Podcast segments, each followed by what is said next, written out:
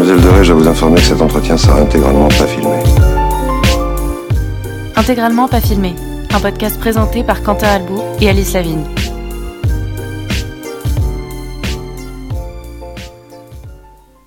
Bonjour à tous et bienvenue dans ce nouvel épisode d'Intégralement pas filmé, cet épisode qui est le huitième de la saison et je suis toujours accompagné de la merveilleuse, que dis-je, la magnifique, que dis-je, l'indomptable Alice Lavigne. Salut Quentin, ça va? Écoute, ça va très bien et toi Alice Lavigne? Eh ben ça va super Quentin Albou. Cette semaine, on va parler de toute ressemblance, le dernier film, le- d'ailleurs le premier film de Michel Denisot, Moi je vais vous parler du groupe Glass Animals.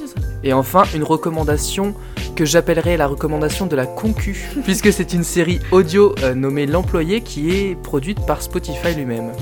Bah écoute, euh, un très beau programme somme toute. Mais tiens, est-ce qu'on n'irait pas sur une petite toile? Eh ben écoute, allons nous faire une petite péloche.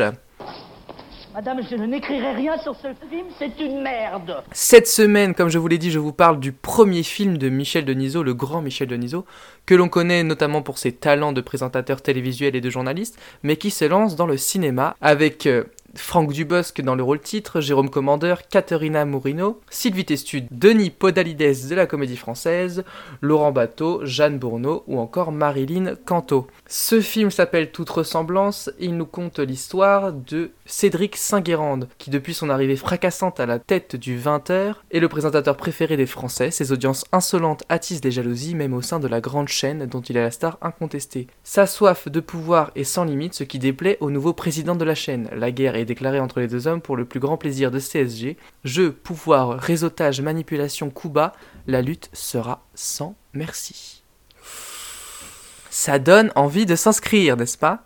Bah carrément ouais. du coup, ce film, il est très court. Il dure euh, 1h24. Donc déjà, euh, petite critique, c'est pas ouf, 1h20. Non, même 1h23, tu vois, je viens de lui ajouter une minute. Je suis vraiment beaucoup trop généreux.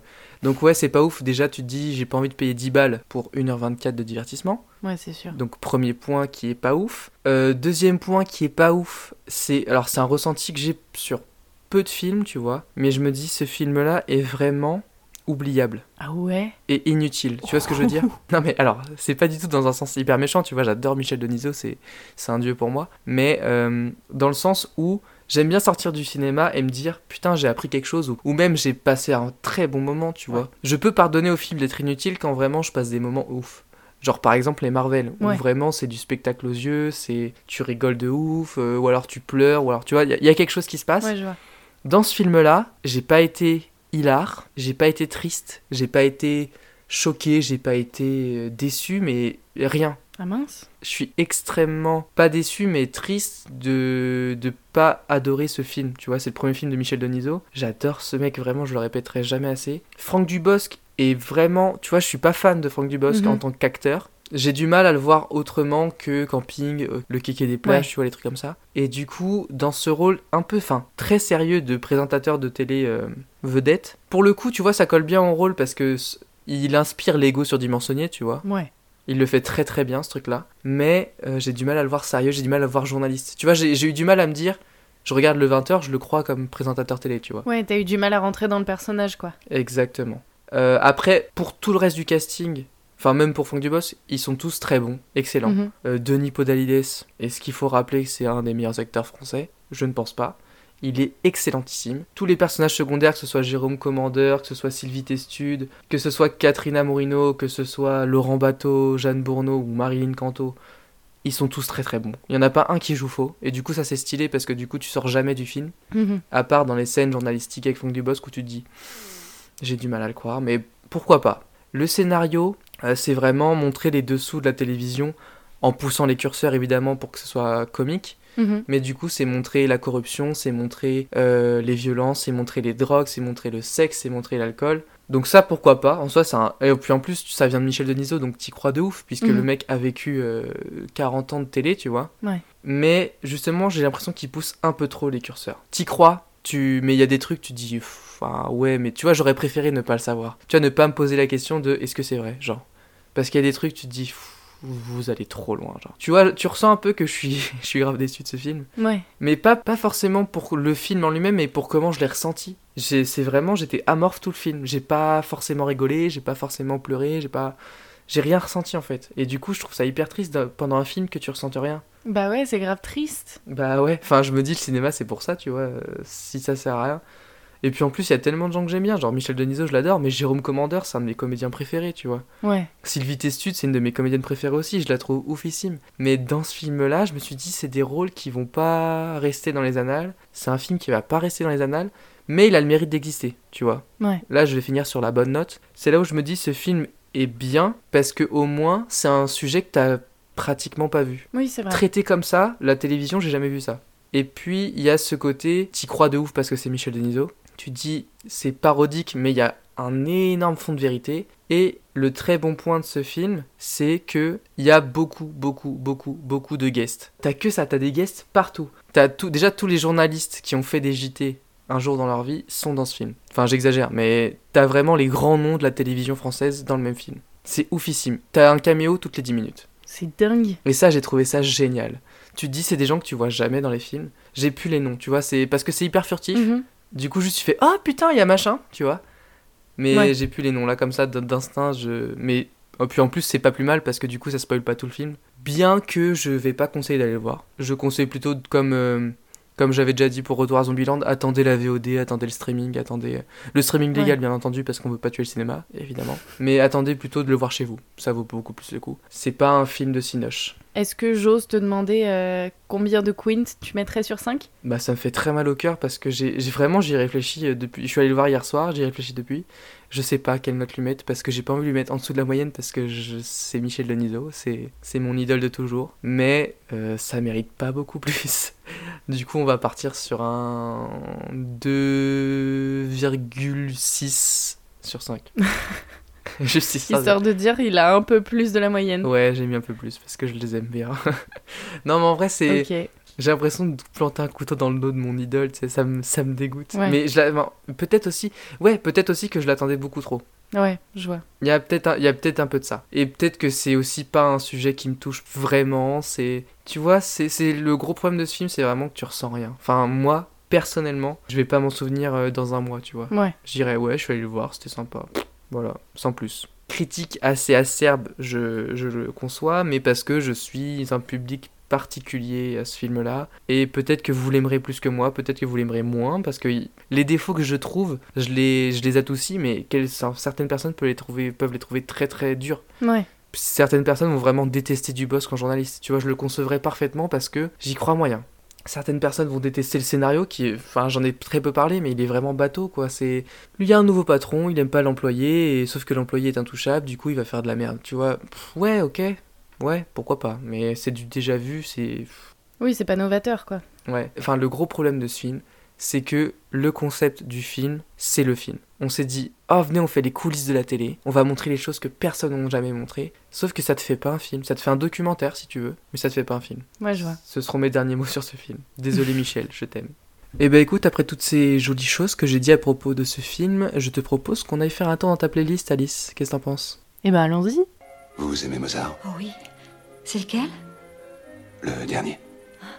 Alors cette semaine, j'ai décidé de vous parler de Glass Animals, qui est un groupe britannique qui a été formé en 2010. Euh, j'ai décidé de vous parler de ce groupe parce que je me suis dit, dans les sept derniers épisodes, je suis quand même restée dans un style de musique classique, à chaque fois dans son genre. Enfin, j'ai jamais euh, choisi quelque chose de très original. Je sais pas si t'es d'accord. Bon, disons que c'était pas très expérimental, quoi. C'était vraiment euh, quelque chose qu'on connaît.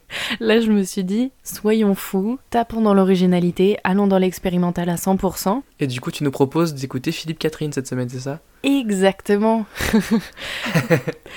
non, du J'ai bien suivi le début euh, du podcast. moi, je suis partie pour vous recommander ce groupe qui est un groupe que j'aime beaucoup depuis euh, quelques années. Alors, j'ai eu énormément de mal à essayer de les décrire avec euh, les termes classiques de pop, rock et tout, euh, voilà. Du coup, je suis allée euh, voir notre ami Wikipédia pour voir ce qu'il nous proposait. Alors, accrochez-vous, euh, Wikipédia nous propose que c'est un groupe de psychédélique pop, art pop, trip hop et indie électronique. Voilà. Oh, bah, surtout que c'est des termes qu'on comprend. C'est c'est clair comme de l'eau de roche. Du coup, je pense que ça doit vous donner une idée de l'indescriptibilité du groupe et de leur musique. Alors, pour le contexte, le groupe est composé de, du chanteur qui s'appelle Dave Bailey, batteur qui s'appelle Joe Seward, du bassiste qui s'appelle Ed Erwin Singer et du guitariste qui s'appelle Drew McFarlane. Donc comme j'ai dit, ils se sont formés en Angleterre il y a maintenant 9 ans. Et ce qui est vachement chouette, c'est que euh, donc Dave Bailey, le chanteur, c'est celui qui compose toutes les musiques, qui écrit toutes les paroles et qui produit toutes les musiques surtout.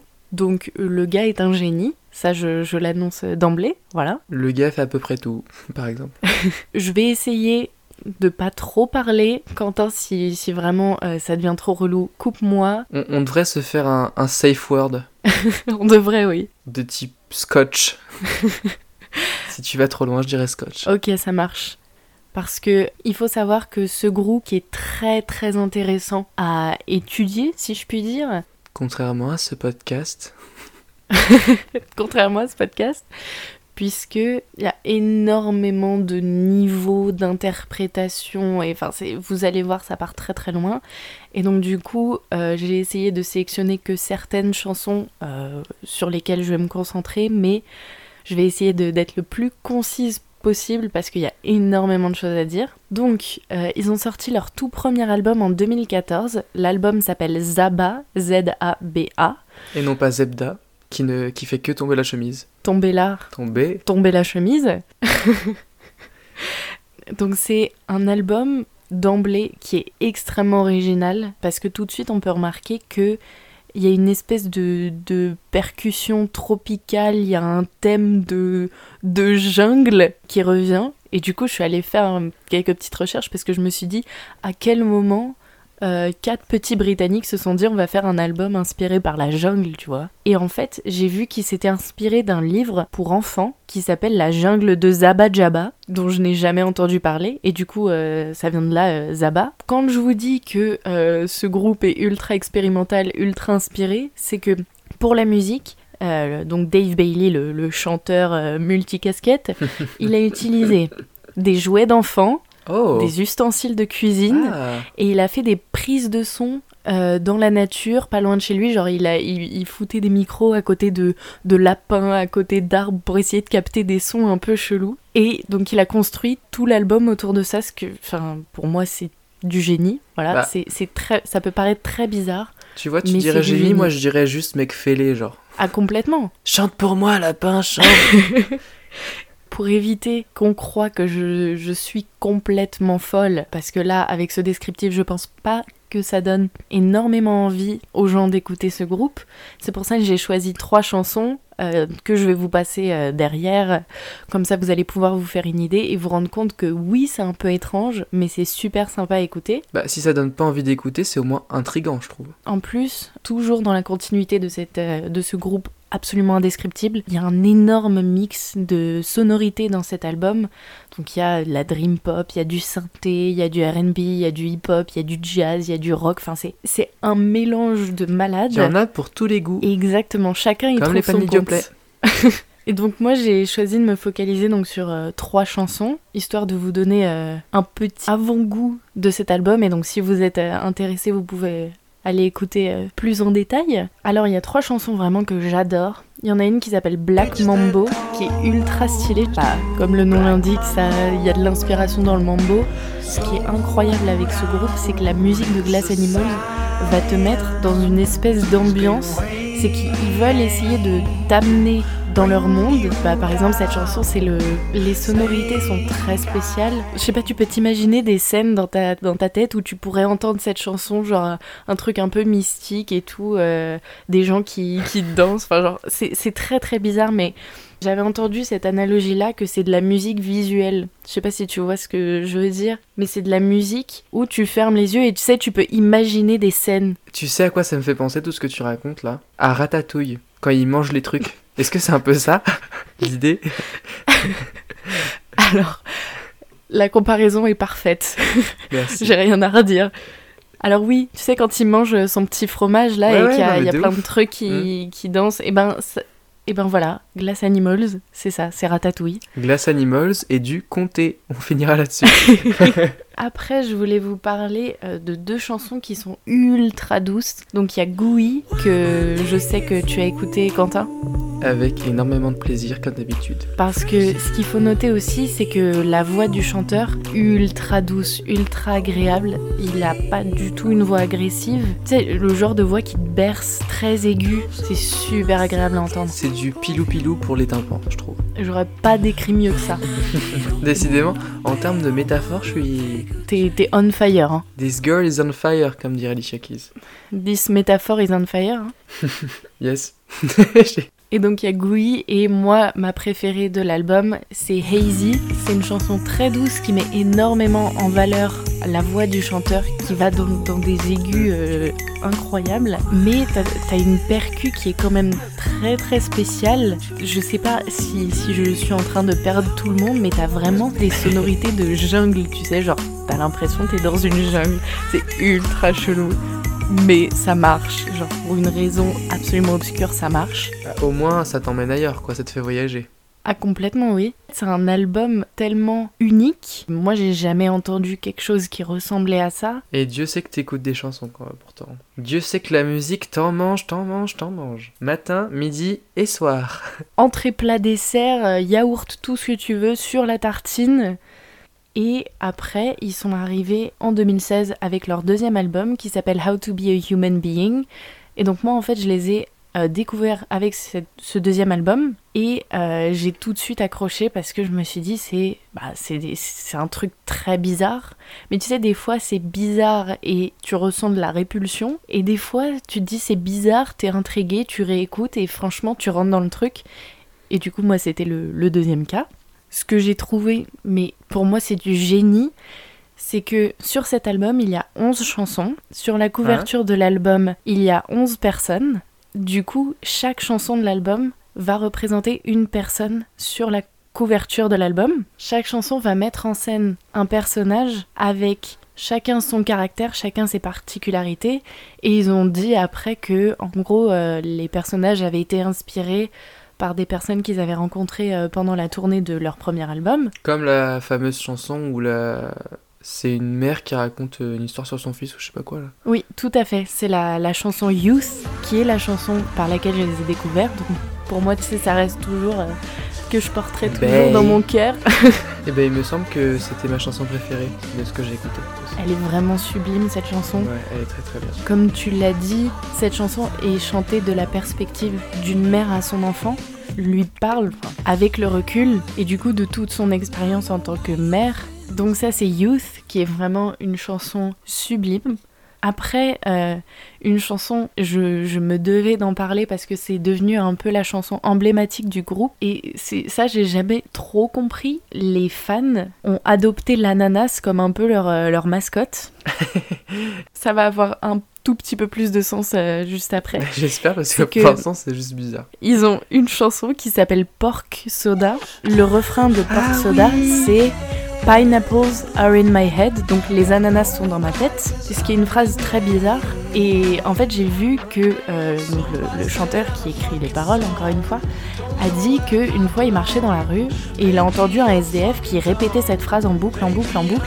Il n'arrivait pas à se la sortir de la tête. Il s'est dit c'est super bizarre comme phrase, mais c'est ultra accrocheur. Du coup, il l'a mis un peu euh, comme ça, tu sais, euh, sans trop y penser. Et en plus j'ai trouvé que en termes de sonorité, euh, Ouais. c'était vachement intéressant comme phrase. Je trouvais elle, elle passait trop bien, genre le, ce refrain là. Tu vois, Youth c'était ma chanson préférée. Ouais. Mais le re- mon refrain préféré, c'était celui de Pork Soda. Parce que je l'ai trouvé hyper original et hyper intéressant. Mais oui, complètement. Franchement, ça vaut le coup d'aller l'écouter juste pour le refrain. Et par exemple, il faut noter aussi que le chanteur, producteur, euh, interprète, compositeur, tout ce que vous voulez, Et je crois aussi qu'il s'occupe euh, du catering.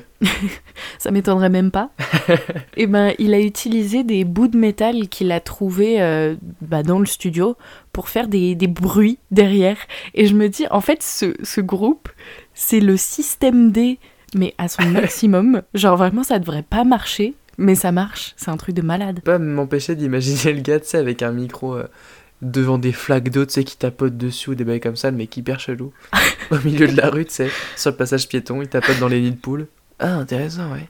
Non mais je te jure. Du coup, il disait, bah en gros, j'ai j'ai essayé de recréer l'ambiance qu'il y avait dans la rue quand j'ai entendu ce SDF qui disait Pineapples are in my head quand il le disait en boucle. Et du coup, c'est pour ça qu'il utilisait les bruits de métal et tout, genre des pour faire les bruits de, de poubelle. Enfin, je te jure, c'est un malade le gars. Bah, effectivement, il a pas l'air sain d'esprit, mais en tout cas, il fait de la bonne musique, donc euh, je lui pardonne. Mais dans le bon sens, c'est-à-dire que le gars pousse sa musique, mais à son extrême. Et Enfin, c'est incroyable. Ça me fait penser à, à Billie Eilish, Mm, d'ailleurs, qui, ouais. tu sais, sa fameuse chanson euh, Bury a Friend, où elle était, euh, elle était chez le dentiste et il lui faisait un détartrage ou un truc dans le genre, et elle a trouvé le son tellement ouf qu'elle l'a enregistré avec son téléphone, et maintenant c'est une des chansons les plus connues de notre génération. Est-ce Et je suis, mais à quel est-ce moment que tu penses que son dentiste touche des royalties J'espère. J'espère pour le docteur. Et donc la, la dernière chanson que je voulais mentionner de, de cet album, parce que j'ai laissé bien évidemment le meilleur pour la fin, c'est la chanson qui est ma préférée du groupe qui s'appelle Mama's Gun. Vraiment cette chanson, elle a, je trouve, une atmosphère de dingue. Elle est grave envoûtante, je sais pas ce que toi t'en as pensé. De ouf, grave envoûtant. Ça, ça, en fait, ça me faisait un peu penser à genre. euh, tu sais, c'était genre sur un tapis volant et tu sais, au-dessus du désert, tu vois, genre peut-être avec des charbeurs de serpents, ouais, comme ça. Je trouvais il y avait des sonorités orientales. Ça revient à ce que je te disais de la musique Ouais, bah visuelle. Mm. C'est que t'a- t'arrives trop à te projeter. Je t'avoue, elle, c'est limite, elle me met un peu mal à l'aise parce qu'elle est un peu angoissante, je trouve, cette chanson, pour une raison très bizarre. En tout cas, t'es plus là où t'es, genre. C'est ma préférée parce que, bah déjà, sa voix est sublime, l'instru est sublime, les paroles sont sublimes, mais ils arrivent vraiment à te transporter dans des sensations que, enfin, en fait, moi, j'ai pas souvent ça en écoutant de la musique, Ouais. tu sais. C'est ce que je disais au tout début, c'est qu'il y a, enfin, il y a pas mal de niveaux dans leur musique. C'est-à-dire que t'as le niveau de base où t'écoutes la musique, après t'as le niveau où tu écoutes les paroles, t'as le niveau où t'écoutes la mélodie, et enfin, vraiment, tu peux creuser, creuser, creuser, creuser, et à chaque fois tu vas trouver de nouveaux trucs. Enfin, ça fait énormément la différence. Ouais, là où c'est intéressant, c'est que le groupe, tu sais, ils cherchent tellement à justement donner du sens à leur musique qu'au final, t'as plusieurs sens possibles et du coup, genre, chacun peut appréhender cette musique. Ouais, complètement. Et du coup, en plus de ça, je peux toucher à l'actualité parce que, enfin, pour la première fois depuis 2016, Ils ils, ont nous ont sorti euh, un nouveau son. Pour être exact, le 14 novembre, donc il y a Donc c'est de l'actu, c'est de l'actu. Donc c'est récent, une chanson qui s'appelle Tokyo Drifting, euh, qui est en duo avec euh, le rappeur qui s'appelle Denzel Curry. Que c'est la deuxième fois, il me semble, qu'ils font euh, une collab avec, un rappeur, un artiste de hip-hop. Et en fait, le, mélange se passe vachement bien. Je vais que cette chanson m'a un petit peu déroutée au début. C'est vraiment des sonorités pures hip-hop, chose qu'on n'a pas entendue de ce groupe, mais en même temps, il y a un moment où il faut prendre un petit peu de recul et se dire que ce groupe, il nous a fait déjà n'importe quoi. Je répète, sons tropicaux, la jungle, les bouts de métal. Donc Alice ne va pas être surprise à des sonorités hip-hop, tu vois. Il y y, a un moment faut, tout remettre en perspective. Donc euh, vraiment, ça passe ultra bien. Denzel Curry a un flow de dingue. Et ce qui est intéressant aussi, c'est que on sait absolument pas la direction qu'ils vont prendre pour leur troisième album, puisque euh, le chanteur a dit que enfin cette chanson c'était juste un single, que ce sera pas sur l'album, c'était juste ils voulaient sortir un son Ouais. parce qu'ils en avaient envie. Est-ce qu'on aura des trucs encore plus chelous? Est-ce qu'on va sortir sur un album piano-voix Vraiment, ce groupe, plus rien ne me surprendrait. Ils vont revenir avec des chansons paillardes, tu sais. Donc ça, c'est vachement intéressant parce que je me dis, ils peuvent partir dans tellement de directions différentes. Et, euh, et du coup, j'ai vachement hâte d'écouter ça. Et ben, tu sais quoi, même moi aussi, juste par curiosité. Moi, comme on l'a dit, j'ai bien aimé. C'était vraiment pas inintéressant à Ouais. écouter. Et puis, le, le chanteur a vraiment une très belle voix, comme t'as dit. Et les textes sont hyper intéressants. Les sons Mhm. sont hyper intéressants. C'est bien produit, c'est mélodieux, c'est bien interprété. Genre, en vrai, il y a rien qui déconne, tu vois, il y a rien qui dépasse. J'irais pas spontanément écouter ça. Mhm. Mais l'écouter me procure du plaisir quand même. Donc c'est une bonne note. Et en parlant de notes, Alice, combien de petites têtes d'Alice tu mettrais sur 5 Alors déjà 5 sur 5 pour cette transition. Ensuite, bah du coup là je devrais noter euh, le groupe en lui-même, genre toute leur discographie et tout, ce qui est pas facile. Parce qu'ils sont incontrôlables. C'est ça. Pour euh, la folie, l'originalité, le génie, euh, un énorme 4, genre un 4,2 tu vois. Ah ouais Ah ouais, Ouais. Un 4,2 ouais. Eh c'est pas mal hein, c'est mieux que Deniso quand même. On Alors que j'adore Deniso, on le rappelle. Deniso si tu passes par là, je t'aime, je t'aime, je t'aime. Mais du coup, après tant d'amour, c'est quoi notre petite recommandation de la semaine, dis-moi?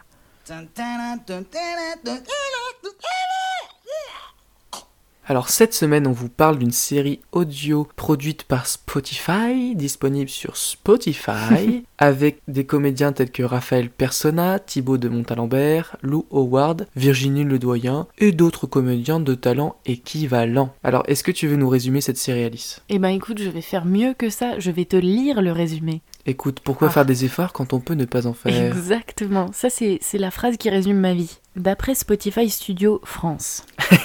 Dans un état totalitaire, un climat de tension plane, les lois répressives se succèdent. Alors que les arrestations se multiplient, l'employé gère les cas les plus sensibles. Il a carte blanche pour les ramener dans le droit chemin. Et souvent, qui dit carte blanche dit débordement. Toum toum. Jingle.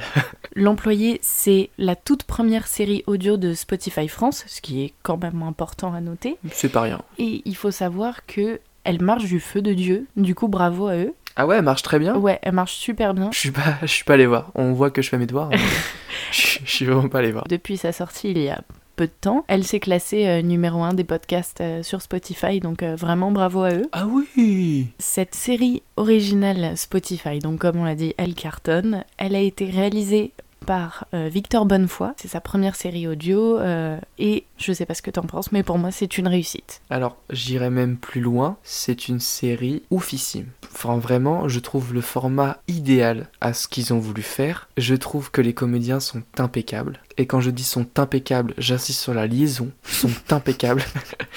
non, en vrai, je trouve vraiment qu'ils sont ouf. Surtout Raphaël Persona qui joue le personnage principal, qui est d'une Mhm. justesse. Et c'est extrêmement compliqué. Alors d'ailleurs, je vais... Attention, c'est l'heure de Quentin Anecdote. J'ai écouté euh, la comédienne Lou Howard en parler, parce qu'elle en a parlé euh, dans un podcast que j'écoute qui s'appelle Le Floodcast, que vous connaissez sûrement parce qu'il est beaucoup plus connu que le nôtre. Légèrement. Et du, coup, et du coup, elle disait que c'était extrêmement dur de jouer parce qu'ils avaient le texte sous les yeux. Et c'est très dur de ne pas lire quand t'as le texte sous les yeux. Après avoir su ça, je me suis dit, quand je vais l'écouter, je, vais- l'entendre. Et je ne l'entends pas parce que je les trouve tous excellents. Thibaut de Montalembert, n'en parlons même pas. Oh là là. Majestueux, magistral. Je sais pas ce que t'en penses, mais je- on devrait pas en dire plus sur l'histoire. À l'intrigue, il ne faut pas la dévoiler. Tu ne peux rien dire. Moins t'en sais, mieux c'est. Vraiment, tu, tu rentres dans l'histoire direct, genre ils te laissent pas respirer. Les épisodes sont entre 15 et 25 Mm. minutes, donc c'est plutôt court. Et du coup, vraiment, y a- c'est pas possible qu'il y ait des longueurs, c'est vraiment... Ah ouais, t'en apnée. Mais surtout, le premier qui est le plus court, je crois. Oui, Je trouve qu'il est hyper haletant parce que, enfin, Mm. en plus, tu découvres la série et du coup, tu comprends rien à ce qui se passe. complètement oui. T'es là, tu te dis, mais c'est quoi C'est un interrogatoire? C'est quoi C'est. Je n'y rien parce que du coup, je veux pas dévoiler. D'ailleurs, un petit, une petite astuce ne lisez pas les descriptions des épisodes Oui, non. parce que ça, ça, ça spoil un peu et le plaisir de découvrir les choses pas à pas, c'est indéfinissable tellement c'est cool. Et puis l'avantage, c'est vu que il y a 8 épisodes, vous pouvez vous binger ça en une après-midi. Même je conseille de le faire. Moi, je voulais parler d'un truc qui me paraissait vraiment important. C'est que entre deux épisodes, j'ai vu une, une interview de Victor Bonnefoy, donc euh, le créateur de la série. En gros, il voyait la différence entre faire un scénario et écrire pour un podcast. C'est qu'un scénario, ils peuvent se reposer sur l'image. Parce que l'image, ça joue énormément. Et donc, il s'est dit, Mhm. Sur le produit fini du podcast, le but qu'on veut avoir, c'est que les gens se disent, ajouter une image n'aj- n'ajouterait rien en fait au produit fini. Et j'ai gardé ça dans ma tête pendant tout le reste de, bah, de la série. Et c'est vrai, avoir une image, ça n'ajouterait absolument rien à la qualité de, le- de la série. Tout y est, n'empêche que j'ai quand même trouvé que c'était un podcast hyper visuel. Mhm. Quand je l'écoutais, je voyais les scènes. Parce que là où ils ont été très très très très très très très très forts, c'est que en fait, dans les dialogues, ils arrivent à ajouter des descriptions de l'environnement, de ce qui se passe, visuel justement, mais ça passe tellement crème. Ouais. Ils te disent un peu ce qu'il faut voir et ce qu'il faut s'imaginer. Tu vois, tu t'en rends pas compte quand tu l'écoutes, et après tu te dis, ah, j'imaginais trop ça comme ça et tout, Mhm. et tu fais, mais il l'a dit en fait. Aussi, ce qu'ils ont fait, c'est les techniques des grands euh, podcasts de fiction américains. C'est qu'ils ont mis les acteurs dans une pièce et ils ont mis des micros un peu partout.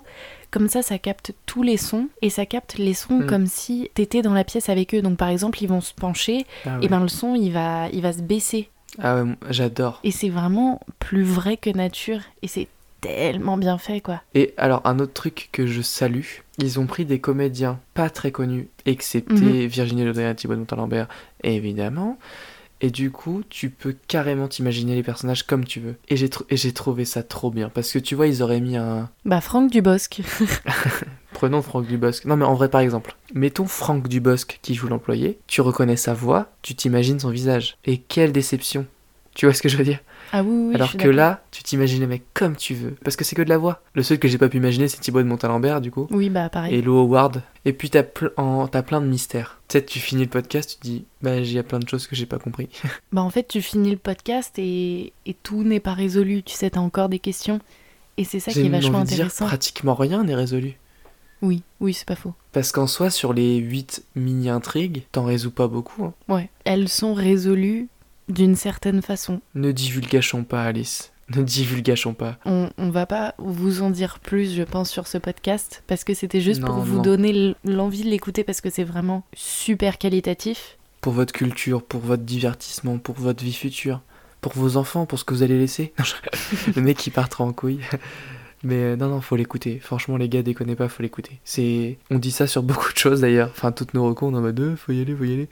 Mais en termes de recos fictionnels, depuis le début du podcast, c'est vraiment mon coup de cœur. Ouais, pareil. Et puis surtout, euh, vu le, le début euh, en fanfare qu'ils nous ont fait, j'ai vraiment hâte de voir ce que les studios de Spotify France vont nous sortir après. Qu'il me goinfre. Goinfrez-moi de ça. J'en redemande tout le temps. Qu- eh, qu'est-ce qu'on est corporate en fait? Mais grave. Eh, Spotify, franchement, je sais qu'un modérateur est en train de l'écouter ce que je dis là, mais continuez. Bah du coup, euh, c'est Ouais. vraiment en toute impartialité qu'on vient vous, vous vendre le, le nouveau bébé de Spotify France. Vraiment, vraiment, si vous n'avez pas compris jusqu'ici qu'il faut que vous alliez écouter l'employé sur Spotify, c'est que vraiment... Enfin, achetez-vous un cerveau déjà. Non, ils en ont, c'est juste qu'il est pas en état de fonctionnement, c'est pas grave. C'est vraiment un truc Ah ouais, de ouais. malade, c'est original, c'est intéressant, c'est bien fait. Vraiment, allez écouter. Et on l'a pas dit, mais c'est hyper politique en fait. hein. Mhm, complètement. Ça fait vraiment réfléchir. J'arrête là parce qu'après sinon je vais leur lancer des fleurs toute la nuit, mais. On sent euh, l'inspi euh, 1984 et tout ça. euh. On n'en dit pas plus. Eh ben écoutez, euh, je pense qu'on on part sur une fin de podcast, hein, encore une fois. D'ailleurs, chaque oui. podcast a une fin, chaque bonne chose a une fin, n'est-ce pas? Comme d'habitude, on va pas vous le répéter toutes les semaines, mais en fait on va le faire parce que voilà, faut vous aider un peu, faut vous prendre par la main. hein. N'hésitez pas à nous contacter intégralement confirmé à gmail.com sur les réseaux hashtag IPFMIM au pluriel avec un petit S à la fin. Et surtout, n'hésitez pas à vous abonner. hein. Ce contenu qualitatif sort toutes les semaines, C'est gratuit. ça mange pas de pain. Et nous, ça nous fait des super Et nous, en fait, après, on perce et on devient riche. Donc, euh, bah, ça nous arrange tous, en fait. Vous passez un bon moment, on récolte la Spotify Money. Puis voilà, tout le monde est content, c'est la maison du content. Mettez du beurre quand vous mangez de la confiture, c'est meilleur. Pas trop Nutella, c'est plein d'huile de palme, ça tue les orang-outans. Et surtout, gardez la pêche. Ciao